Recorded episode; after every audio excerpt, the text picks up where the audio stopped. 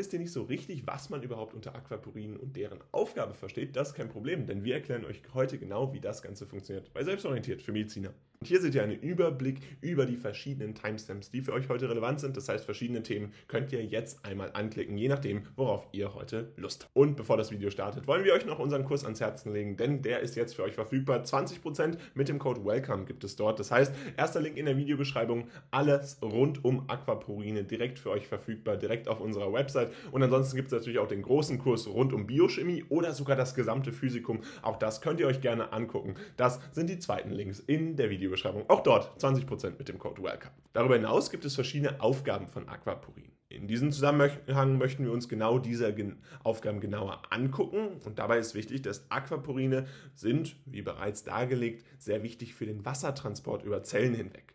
Darüber hinaus halten sie den Protein Protonengradienten zweier durch eine Membran abgegrenzten Räume aufrecht. Durch ihre fehlende Durchlässigkeit für Protonen sorgen Aquaporine für viele lebenswichtige Prozesse, darunter einerseits die enge Einhaltung eines bestimmten pH-Bereiches, aber auch die Gewährleistung der Arbeit der ATPase, die für uns lebenswichtige Transporte ebenfalls über Zellmembran durchführt.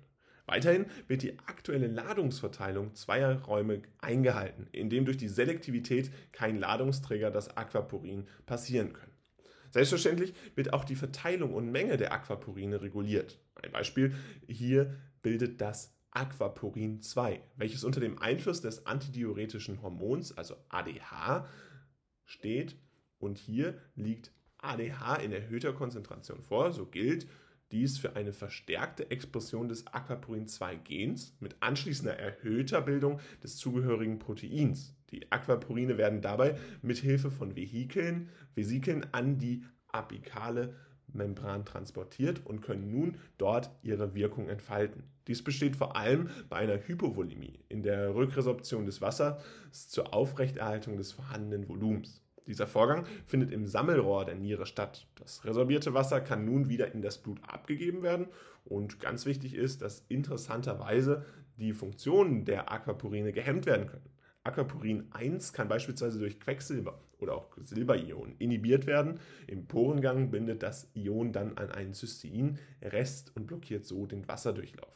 Allerdings wirken diese Ionen toxisch, da sie neben dem Aquaporin 1 noch an anderen Stellen binden können und so massive Probleme verursacht werden können. Also ihr wisst, es gibt diese Hämmer, aber um diese Aufgaben eben zu hemmen, hat das natürlich enorme Nebeneffekte, die dann toxisch wirken und daher sehr problematisch sich auswirken können. Außerdem habt ihr jetzt gelernt, was natürlich die Hauptaufgabe von Aquaporin ist. Das Schöne ist, das lässt sich ganz einfach über den Namen herleiten, nämlich der Wassertransport. Und abseits davon wisst ihr, dass der Einfluss des antidiuretischen Hormons hier sehr stark ist. Nun ist der Hauptteil des Videos vorbei. Wichtig ist aber, dass wir euch nochmal ein weiteres Video hinzugefügt haben, was für euch relevant sein könnte. Also bleibt jetzt dran und guckt es euch an. Starten wir zunächst mit den Grundlagen. Was ist wichtig? Was sind Aquaporine?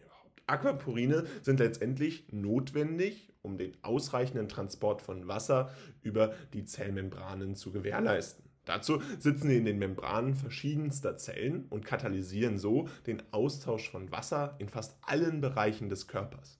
Weil die Zellmembran an sich von außen hydrophob erscheint, ist es dabei für hydrophile Moleküle wie das Wasser grundsätzlich schwer, ohne weitere Hilfe Biomembranen zu überwinden. Daher müssen Kanäle genutzt werden, die bei dieser Aufgabe unterstützend wirken. Und da kommen Aquaporine ins Spiel. Obwohl es mehrere Gruppen von Aquaporinen gibt, so weisen sie alle eine ähnliche Struktur auf. Was grundsätzlich gut ist, denn das lässt sich einfach lernen. Der Grundaufbau besteht aus sechs Alpha-Helices, die über fünf sogenannte Loops miteinander verbunden sind. Loops sind genauso wie die Alpha-Helis Sekundärstrukturen des Proteinaufbaus und bilden nun in beidseitiger hm, Zusammenspiel einen Kanal, der etwa 2 Nanometer lang ist, sowie einen Durchmesser von 0,3 Nanometer aufweist. Wasser kann die entstehende Pore nun deutlich vereinfacht passieren. Dies gilt auch für bestimmte kleine Proteine. Allerdings wird diese Möglichkeit sehr schnell durch die verschiedenen Größenverhältnisse klar limitiert. Insgesamt finden sich pro Aquaporin vier einzelne Moleküle, die nun zu einem Tetramer zusammengelagert sind. Man kennt mittlerweile über zehn verschiedenartige Aquaporine. Die meisten dieser Art sind in der Niere zu finden. Dies ist auch wichtig, da hier der Austausch teilweise schnell und in großer Menge erfolgen muss. Wichtig ist hierbei zu erwähnen, dass ein Wasseraustausch in beide Richtungen erfolgen kann. Außerdem wird bei dieser Art von Transport keine Energie verbraucht. Also ein ganz wichtiges Merkmal, was ihr euch definitiv merken solltet. Doch nicht nur in der Niere werden Aquaporine massiv genutzt, auch in den Erythrozyten muss ein sehr genaues Gleichgewicht von Wassermolekülen aufrechterhalten werden. Somit werden dort natürlich vermehrt Aquaporine verbaut. Sollte dieses Gleichgewicht nicht gehalten werden, können so ganz gefährliche osmotische Verschiebungen kommen, die den Erythrozyten dann beschädigen würden und damit natürlich ein Ungleichgewicht auslösen würden. Also ihr seht, es gab ganz unterschiedliche verschiedene Aquaporine, dennoch haben sie alle die ähnlichen Strukturen durch die Alpha-Helices und entsprechend diese sogenannten Loops. Außerdem ist wichtig, dass sie vor allen Dingen in der Niere vorzufinden sind. Das kann man sich aber auch herleiten, denn dort ist es natürlich so, dass man viel verschiedenartige Funktionen mit Wasser hat, viel Resorption und Sekretion stattfindet und dann ist es auch noch wichtig für die Erythrozyten, da diese, wenn sie entsprechend nicht ein genaues Gleichgewicht haben, beschädigt. Damit soll es auch schon wieder gewesen sein mit diesem Video. Wir hoffen, ihr konnten euch helfen und einiges über die Aquaporine mit euch gemeinsam lernen. 20% gibt es nämlich mit dem Code WELCOME auch noch auf unser gesamtes Paket rund um die Aquaporine. Also wenn ihr euch noch ein bisschen mehr informieren wollt, könnt ihr das gerne sehr, äh, da tun. Und ansonsten würden wir uns riesig freuen, wenn wir uns bald wiedersehen. Haut rein und ciao. Bis zum nächsten Mal.